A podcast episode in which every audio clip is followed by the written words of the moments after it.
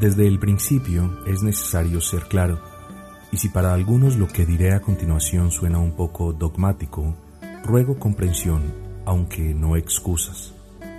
La educación de los hijos, más que una encomienda, es una santa comisión que Dios les hace a los padres, a todos los padres.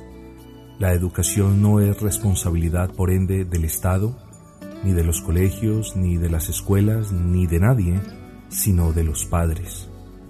Ahora, si los padres deciden enviar a sus hijos a escuelas y colegios, lo hacen en ejercicio de esa responsabilidad, sin querer esto decir que quedan exonerados de cerciorarse del cumplimiento de dos cuestiones en particular. La primera, que la información recibida por el ente educativo no colisione con los valores cristianos que se le inculcan en casa y que el hijo, desde luego, ve en la iglesia. La segunda, que los padres son los actores primarios en la educación religiosa de sus hijos y por ende los directos responsables de educar a sus hijos no solo en los asuntos del Señor, sino conforme a la voluntad del Señor. Entonces, no es el Estado el ente responsable de la educación de los hijos, sino los padres.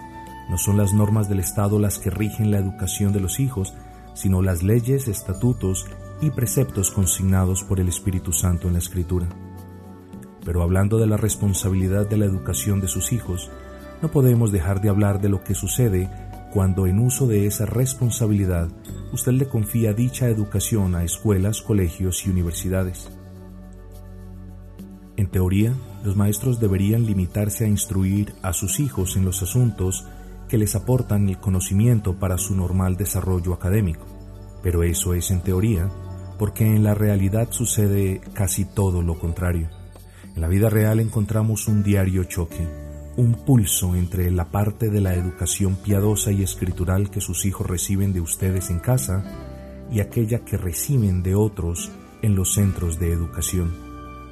Debemos reconocer la realidad de ese conflicto y negarlo no nos ayudará para nada en la tarea que tenemos de criar a nuestros hijos y de levantarlos en el amor y temor a Dios y a sus mandamientos.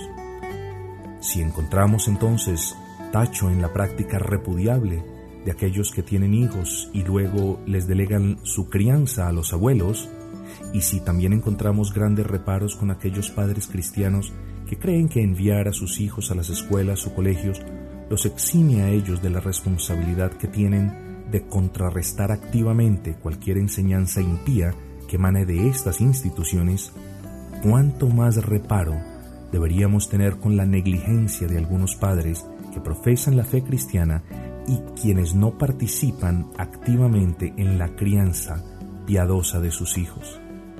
Sean recordados estos padres que, en última instancia, la responsabilidad de la información, tanto secular como religiosa, que reciben sus hijos es de ellos y no de terceros, sean estos abuelos, escuelas, colegios, gobiernos, etc. Desde un punto de vista práctico, usted lo puede ver de esta manera. Los padres son responsables o de educar a sus hijos en casa. Al respecto de este punto, si bien no es una obligación, sí es un derecho que debe ser libremente ejercido por cada padre, o de cerciorarse que su hijo no esté siendo educado de una manera antagónica a la ley de Dios. Sería algo totalmente irracional pensar que Dios nos bendice con hijos y que luego nos deja en plena libertad de escoger cómo educarlos. El señorío de Cristo debe primar en todo asunto, y esta no es la excepción. Dios nos bendice con los hijos y a la vez nos encarga, nos comisiona de una manera especial y sublime que los criemos para Él de la manera como Él lo estipula. Si usted sabe que el mundo aborrece a Dios, si sabe que no hay nada más satisfactorio para Satanás que corromper a sus hijos, si usted es consciente de que vive en medio de una sociedad corrupta y repleta de enseñanzas ateas, humanistas y materialistas, que presionan a sus hijos para que las adopten, acepten y practiquen, ¿qué está esperando usted, hermano mío, para darle la prioridad que merece la educación espiritual y piadosa que Dios le ordena a usted que imparta a sus hijos? ¿No se da cuenta que, si usted como padre no influencia a su hijo de una manera bíblica, los colegios en los que estudian los van a influenciar de una manera mundana? Hermano, si su hijo no es instruido y educado positiva y piadosamente por usted, el mundo lo hará por usted y lo hará a su manera. A saber, el mundo le enseñará a su hijo lo que usted no quiere que ellos aprendan, pero sobre todo, el mundo le enseñará a aborrecer a Dios y a rebelarse contra Él, sobre texto de una búsqueda humanista de libertad y del libre desarrollo de su personalidad. Ama a sus hijos, entonces no escatime tiempo en su educación. El amor que nosotros tenemos por nuestros hijos solemos en ocasiones confundirlo con la dación de regalos y similares. En otros casos más serios quizás, con el de no disciplinarlos y evitar darles la vara que en ocasiones es justa y necesaria. Estas cosas no representan amor. El amor de un padre para con su hijo viene de Dios, se adhiere a lo que la palabra de Dios ordena y tiene como fin crear en los hijos amor por el Dios de la palabra, claro está, por la gracia del Altísimo y con la ayuda de su Espíritu. Si usted ama a sus hijos, prepárese para los tiempos de devocionales.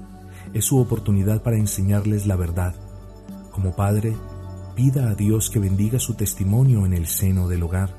Es su oportunidad para enseñarles cómo se vive la verdad que les está enseñando. Dedíqueles tiempo e interésese por aquello que les enseñan en las escuelas. Si no hay colisión entre los valores cristianos que usted le inculca y los que recibe en la escuela, continúe ejerciendo prudencia y vigilancia. Pero si hay colisión, no dude tan siquiera por un segundo corregir persistente y decididamente toda enseñanza atea, progresista, inclusionista y similares a los que sus hijos puedan estar siendo sujetos. A manera de resumen, ¿quiénes son los llamados por Dios a la enseñanza de los hijos? Son los padres. Eso es lo que nos dice la primera parte del versículo 19 del capítulo 11 de Deuteronomio. Y les enseñaréis a vuestros hijos. ¿Requiere el Señor algo de los padres a quienes comisiona, a quienes encarga de la enseñanza de sus hijos? Sí, el Señor requiere de ellos dos cosas. Primero, los padres deben ser referentes de amor por Dios, de un amor que se manifieste en obediencia a aquellas cosas que ellos habrían de enseñar a sus hijos.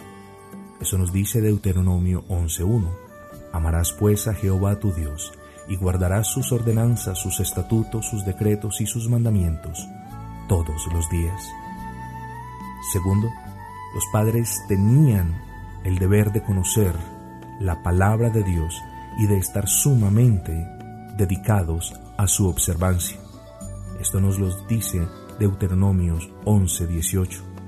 Por tanto, pondréis estas mis palabras en vuestro corazón y en vuestra alma, y las ataréis como señal en vuestra mano y serán por frontales entre vuestros ojos. Cada cuánto hay que educar a nuestros hijos, Deuteronomio 11:19 nos lo recuerda.